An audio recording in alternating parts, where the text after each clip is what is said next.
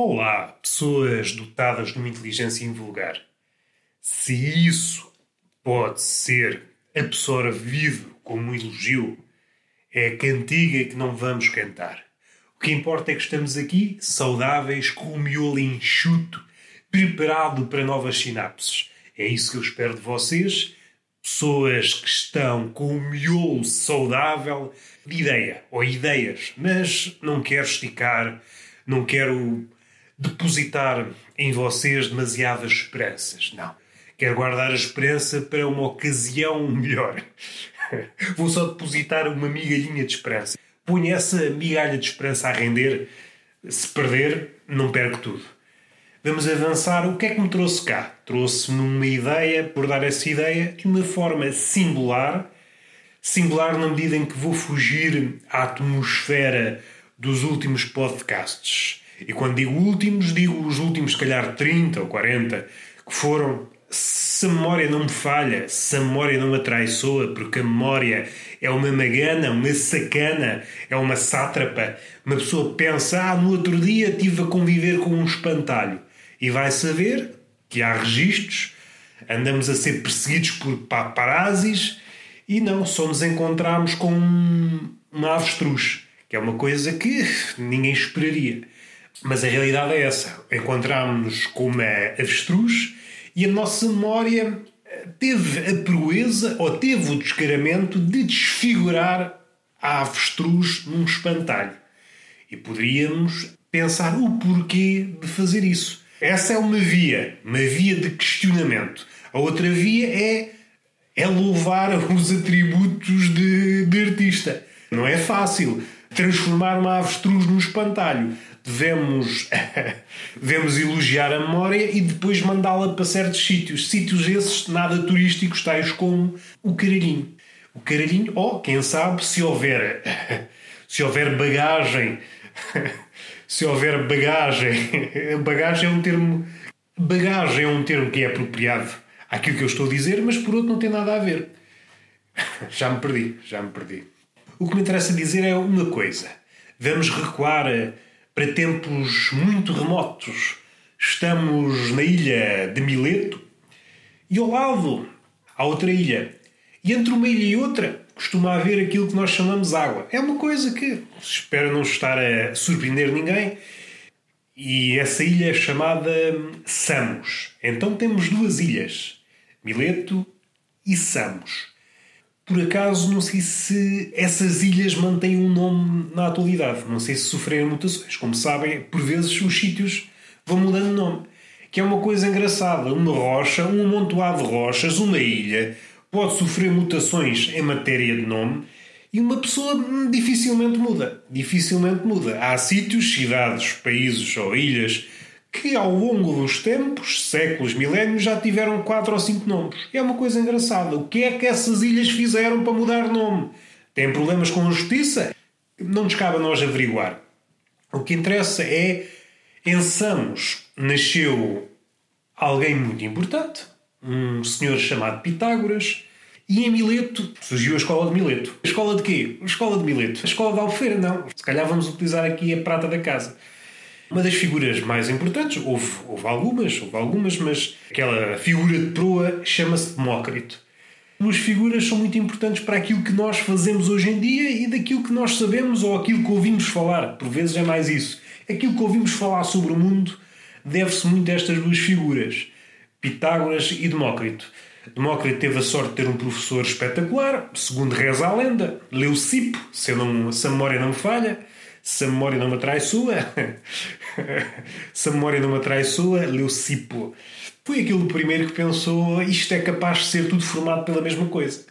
Filman, não sei se estou a pronunciar bem, mas é um, um físico, foi professor, se quisermos pôr as coisas logo de forma assim categórica, talvez tenha sido o físico mais importante da segunda metade do século XX e ele era célebre por dar aulas não sei se foi questionado ou se ele, numa das aulas, lançou este problema e depois deu a, a resposta. É tão bom, tão bom que lança a pergunta e lança a resposta. É alguém que é um dois em um. Os filósofos já lançam perguntas. Não, o cientista, o físico, lança. lança a pergunta e dá também a resposta, porque uma pessoa nunca sabe como é que é a audiência. A audiência, por vezes, é fraca de miolo e nós assim aproveitamos para fechar a coisa como deve ser. Mas o que ele disse foi: se por via de um cataclismo qualquer o nosso conhecimento fosse toda a vida e pudéssemos salvar uma frase, uma frase ou uma nesga de conhecimento, que frase seria ou que texto seria?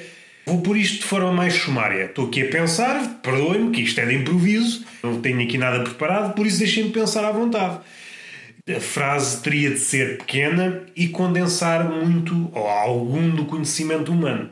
Que frase seria essa? A frase não necessariamente esta, eu não sei citar de cor, mas a ideia, as coisas são formadas pela mesma coisa, se quiserem, átomos. Esta ideia, que parece básica, e básica no sentido de vai ao osso da questão, no fundo, no fundo somos todos constituídos pela mesma coisa, se sobrevivesse apenas esta frase, esta frase daria origem a muitas outras. É acertado porque é uma das frases, ou um dos pensamentos, ou uma das ideias mais importantes de toda a humanidade. Deu origem a várias outras. Graças a esta frase puderam brotar outras frases, teorias e assim por diante. E Demócrito é, para muitos, são pessoas ilustres que o disseram. Eh, pessoas como Seneca e Cícero disseram que ele seria um dos maiores sábios de sempre. Se não me engano, foi Seneca que disse que entre os sábios ele era o mais subtil, e Cícero, se a memória não me falha, perguntou é uma pergunta retórica: quem é que podia ombrear a inteligência com Demócrito?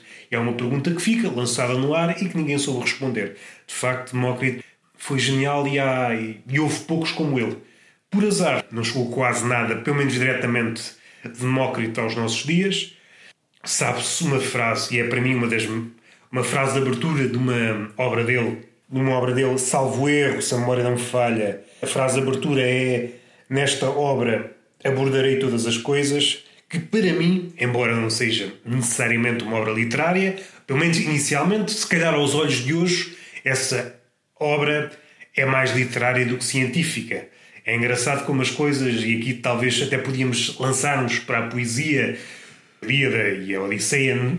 Primeiramente, a ideia não era, não era uma linguagem metafórica, mas com o passar do tempo, mesmo as coisas que são alicerçadas no olhar, que não transbordam em sentidos metafísicos, em segundos entendimentos, o tempo vai moldando, vai moldando e transformando aquilo que está aos nossos olhos noutra coisa. Os nomes, as ligações que são de alguma forma cotidianas e são corriqueiras à época, volvidos uns séculos, volvidos uns milénios, deixam de o ser. Então já não conseguimos olhar olhos nos olhos essas coisas porque, simplificando, essas coisas já não existem como tais ou se chegaram até nós, sofreram muitas metamorfoses. Fazemos-lo, quando muito, por via das metáforas. Voltando a essa frase, nesta obra abordarei todas as coisas, se vista do ponto de vista literário, é a minha frase preferida de início, de abertura. Acho que dificilmente pode haver, e há várias, várias célebres e, e quanto, a mim, quanto a mim dignas desse epíteto, mas quanto a mim não há nenhuma que supere esta frase. É possante, sente-se ali um bocado de basófia. Talvez, contudo, se há pessoa que podia utilizar essa frase era Demócrito. Muito do que Demócrito disse chegou por, uh, por via indireta, através da obra de Lucrécio, A Natureza das Coisas, em terceira mão. Lucrécio, se a memória não me falha, Natureza das Coisas é um poema o que é que o Lucrécio canta? Canta a natureza e canta as coisas e canta, se quisermos, o, a ciência. Canta a ciência. Ou aquilo que viria a ser mais tarde a ciência. Fala de Epicuro, que por sua vez foi beber a Demócrito, e então Lucrécio fala em terceira mão de algumas coisas e adiciona outras tantas, e é outro nome que é incontornável. Tanto mais foi o que chegou aos nossos dias e graças a esse livro, Natureza das Coisas, eh, gerou, gerou outras tantas. Foi importantíssimo para, que, para estarmos no sítio onde estamos. Já tenho falado aqui, sobretudo naqueles podcasts mais sérios, sérios na medida em que não há, não há pretensão alguma para fazer humor, mas quando em vez tenho referido os livros importantes que marcaram o homem. Poderei repeti-los. A Ilíada, a Odisseia, os dois de Homero, a Bíblia, vários livros que integram a Bíblia, uns mais, outros menos, Metamorfoses de Ovívio, e esses livros, esses livros são essenciais, mas talvez acrescentar um outro, que é a natureza das coisas de Lucrécio. Se olharmos do ponto de vista da ciência, se há um livro essencial e que mudou tudo, foi esse. E graças a esse não se perdeu, não se perdeu tudo. E os saltos que ele dá, ambiciosos saltos que ele dá para o desconhecido, é, é algo, é algo invejável. Nos dias de hoje podemos ter a ideia errada que somos muito avançados, mas no capítulo do pensamento, no capítulo da imaginação, somos muito cautelosos. E é engraçado que por vezes pode haver esse desfazamento em relação à realidade. Podemos, teoricamente, saber mais, seja isso o que for, factualmente podemos saber mais. Claro que também há mais ruído e por isso pode ser mais difícil uma névoa em que aquilo que sabemos está em permanente confronto com várias versões e parece que a pessoa típica já não tem aquela força necessária para saber discernir aquilo que é verdade e aquilo que é mentira e adota uma ou adota outra sem grande critério. Esse foi um livro essencial. E agora vamos dar um passo atrás. Houve um senhor chamado Ptolomeu, quem se lembra da escolinha há de lembrar-se que ele foi o pai do geocentrismo, mas vamos dar aqui um lamiré biográfico.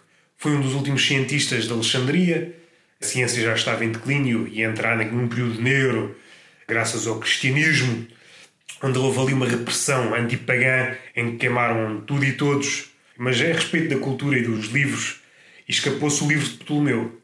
Foi um dos que se escapou e, graças a ele, anos mais tarde, Copérnico pôde, pôde lançar o modelo heliocêntrico, em que a Terra já não estava de facto no centro do universo. Contudo, há aqui uma coisa engraçada. Duvido que tenha sido muitas vezes abordada na altura da escolinha tenha sido abordada e até na universidade eu que estudei física não me lembro disto ter sido abordado. Nem cadeiras de astronomia nem, nem nada. Copérnico, Nicolau Copérnico esse jovem polaco ficou endiabrado ficou inebriado, melhor assim a palavra é certa, é inebriado ao ler o livro está-me a falhar o nome, mas também não interessa o livro de Ptolomeu o certo é que acertou, acertou no modelo mas uma coisa é engraçada, porque os cálculos saídos do modelo de Copérnico batiam pior do que hum, os feitos por Ptolomeu. Ou seja, o modelo de Ptolomeu era errado, punha a Terra no centro do universo. O que sucede é que, se seguíssemos os modelos de Ptolomeu, por exemplo, a forma para calcular a posição de Marte, teríamos melhores resultados se seguíssemos o dele, de Ptolomeu, do que o Copérnico. É engraçado. É engraçado. Neste ponto, foi preciso depois vir Kepler para ajustar matematicamente o modelo de Copérnico. Mesmo que tu meu errado, era melhor a matemática de Copérnico. E este detalhe poucas vezes é, é abordado. E mais tarde veio o Sr. Newton, queria hum, abordar Galileu. Galileu foi importantíssimo. E há um gesto, há um gesto. A ciência e a física, já agora aproveito para fazer um à parte Sabem o porquê da física se chamar física? Foi porque Aristóteles escreveu um livro com esse nome, então depois adotou-se esse nome. A ciência dele, a física dele, a, ciência, naquela altura as coisas ainda estavam todas misturadas. Focou-se em botânica, em zoologia, outras coisas, mas nestas duas coisas foi um pilar interessante e ainda hoje tem algum. Não era uma física má, não era uma ciência má, mas era uma ciência muito mais qualitativa do que quantitativa a sorte é que Aristóteles tinha um olho bom. tinha um olho bom. E agora estava-me a lembrar de Einstein, mas já vamos a Einstein. Já vamos a Einstein e até para ligar outra vez a natureza das coisas e a importância da natureza das coisas. Que muitos dos cientistas foram beber. É por acaso é um livro bastante interessante, já o li sete ou oito vezes. Mais a mais, como sou um leitor, de, um leitor assíduo de poesia, e no campo da poesia não há muita coisa igual à, natureza das coisas do porquê do nome física. O pai foi Aristóteles. Podíamos falar de Platão, fazendo a ligação com Pitágoras. Pitágoras foi o foi importantíssimo para a matemática, para, para mais tarde essa física ainda vá coxa, mais qualitativa, ser matematizada, acho que é assim o termo, matematizada, e tornar-se mais robusta e para mais tarde ser, hum, mais tarde, por exemplo, em Newton, poder ganhar forma forma séria. Mas recuemos um pouco até Galileu. Galileu tem um gesto fundador, por vezes é este gesto que ninguém esperava, este gesto que é simples, encomenda um óculo, dá um mini telescópio. Não sei se pode chamar um teodolito, aquele, aqueles telescópios retráteis. É assim que se chama. Um, um telescópio retrátil chama-se teodolito. Ele não foi feito para aquilo. Contudo, Galileu, como era um ser, reunia várias qualidades, eh, várias qualidades e em abundância. Ele era culto, inteligente, tinha imaginação transbordante. E então decidiu olhar para cima. E esse gesto, aparentemente inócuo, temos que ver à, à luz daquela época, porque é que ele decidiu olhar para cima. Nunca ninguém o tinha feito. Olhou para cima e começou a descobrir coisas. Tais como os anéis de Saturno. Vamos recuar para depois podermos avançar com mais segurança. Aqui a forma de olhar o mundo, e aqui é mais científico, mas pode ser aproveitado para outras esferas do saber. Acho que é totalmente hum, execuível. Antes de Demócrito era uma visão que era alicerçada em Deus, ou nos vários deuses. A razão, e aqui a razão é, é um termo entre aspas, a razão de ser das coisas seriam os deuses. Depois, com Demócrito, desafiou-se a que devíamos olhar para a natureza, devíamos pôr em causa as coisas sem recorrer a Deus. Mais à frente deu-se um caso de ir um pouco para lá disso, um pouco para lá disso da ir para lá do olhar, daquele olhar, pelo menos aquele olhar, uh, o olho nu. E aqui bateria naquele livro que abordei muito de leve, não sei se lembram, aqueles que acompanham o podcast da Fábrica do Olhar e a evolução do olhar. É engraçado como há estas três, estas três mudanças na ciência são, são fulcrais. Podemos dizer de uma forma de uma forma mais ou menos envenenada que não passamos daí, ou até, até poderemos dizer que estamos a recuar um pouco. A questão de das pessoas só acreditarem naquilo que vem pode parecer aos nossos olhos um pensamento muito ajuizado, mas isso é um pensamento é um pensamento muito antigo. O pensamento já evoluiu. Ou melhor, conseguimos prever coisas que ainda não aconteceram, graças à matemática fundido, fundida na astronomia, conseguimos prever coisas que ainda não aconteceram. Se quisermos, é, a traço grosso, podemos ser profetas em alguns campos. Podemos adivinhar o futuro, graças à matemática, graças à ciência. Não nos podemos cingir àquilo que os olhos veem. E é um, é um retrocesso engraçado, porque hum, Kant, na crítica da razão pura, fala nisso. Ainda estamos muito por vezes, à superfície dá-nos a ideia que nós estamos a evoluir, adotamos várias formas de ver o mundo, mas ainda estamos muito ligados ao, ao início, ao, ao início. Estamos ali quase antes de Cristo, ali antes de Cristo, na, às vezes até, até anteriores a Demócrito, que nós, se regredirmos a ponto de acreditar que Deus fez todas as coisas, e é a razão para tudo, hum, regredimos muito, regredimos muito. Ah, o que é que eu quero dizer? Já sei o porquê de ter seguido por aqui. Ah, foi Newton que a sua teoria da gravitação se deve a ter pensado numa lua imaginária, pairaria, quase a roçar os maiores cumes da nossa Terra.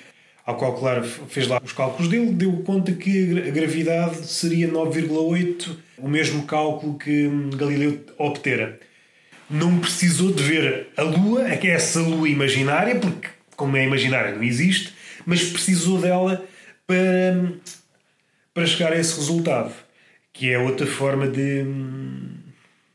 outra forma de, de fazer as coisas. Por vezes a ciência, a física, a física sobretudo, precisa de criar artifícios para, para ver a veracidade da forma. O que importa reter é que há várias formas de, de alcançar a verdade.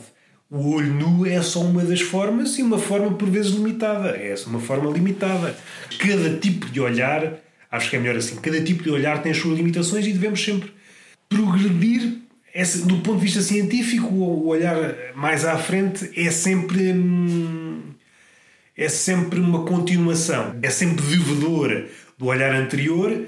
Estou a pensar, por exemplo, na relação entre hum, entre a teoria de gravitação de Newton e depois, mais tarde, a de Einstein. A de Newton é uma aproximação a Einstein e a de Einstein é a aproximação de outra, uh, por acaso já existe, são ambas válidas, mas a de Einstein é mais abrangente porque é mais afinada, a ciência, se quisermos, é sempre uma afinação. Até que chega a um ponto em que há uma zona em que essa forma ou essa ideia não explica suficientemente bem. E por vezes é o, chega-se ao caso de é uma casa decimal, a fórmula explica 99,999995% das vezes e nós queremos afinar essa casa decimal mais um bocadinho, mais um bocadinho só. Isso uh, complica de sobremaneira a forma. É, é isso que acontece se saltarmos da forma de, das formas de Newton para, para as de Einstein.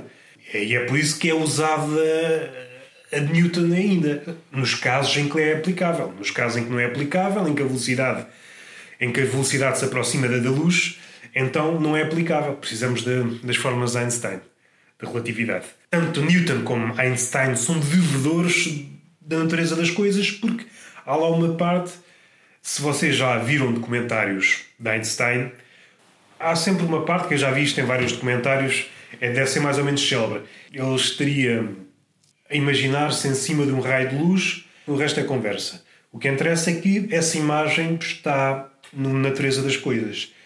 O poema, não sei, não sei até que ponto está esgotado nesse sentido, ainda pode ser fonte de inspiração para outras coisas. Este é o podcast. Apenas queria deambular sobre esta ideia, os vários olhares. Somos devedores, por vezes, de certos textos. E é engraçado em relação, para não me alargar, um texto que teve desaparecido durante séculos, depois foi redescoberto por, hum, por alguém ligado à igreja. É engraçado que a igreja, agora não me lembro o nome, mas era alguém que ficou célebre por hum, fazer ressuscitar, entre aspas, livros ressuscitou um livro, agora não me lembro o nome, mas sei que foi muito importante na arquitetura. Andava muito na senda de Petrarca. Petrarca também tinha esta, este condão de ressuscitar livros. Foi importante porque a partir daí houve uma altura que, se não me engano, foi com o Concílio de Trento, baniram o Natureza das Coisas, mas o seu efeito já estava propalado um pouco por todo o lado. A Igreja já foi ineficaz em travá-lo. O mal entre aspas, aqui é o bem, o bem da ciência já estava feito. E é isto. Este é o podcast. Apenas andei aqui a devanear em torno desta ideia dos vários olhares, destes períodos de trevas, deste quase que desaparece tudo e depois ressurge mais à frente, dessas ligações onde, onde somos devedores destas sucessivas aproximações. Tudo isto, claro, na esfera da ciência, mas muito disto, ou quase tudo, pode ser pode ser hum, interpretado à luz de outra esfera qualquer, seja da poesia, seja da, hum, da filosofia.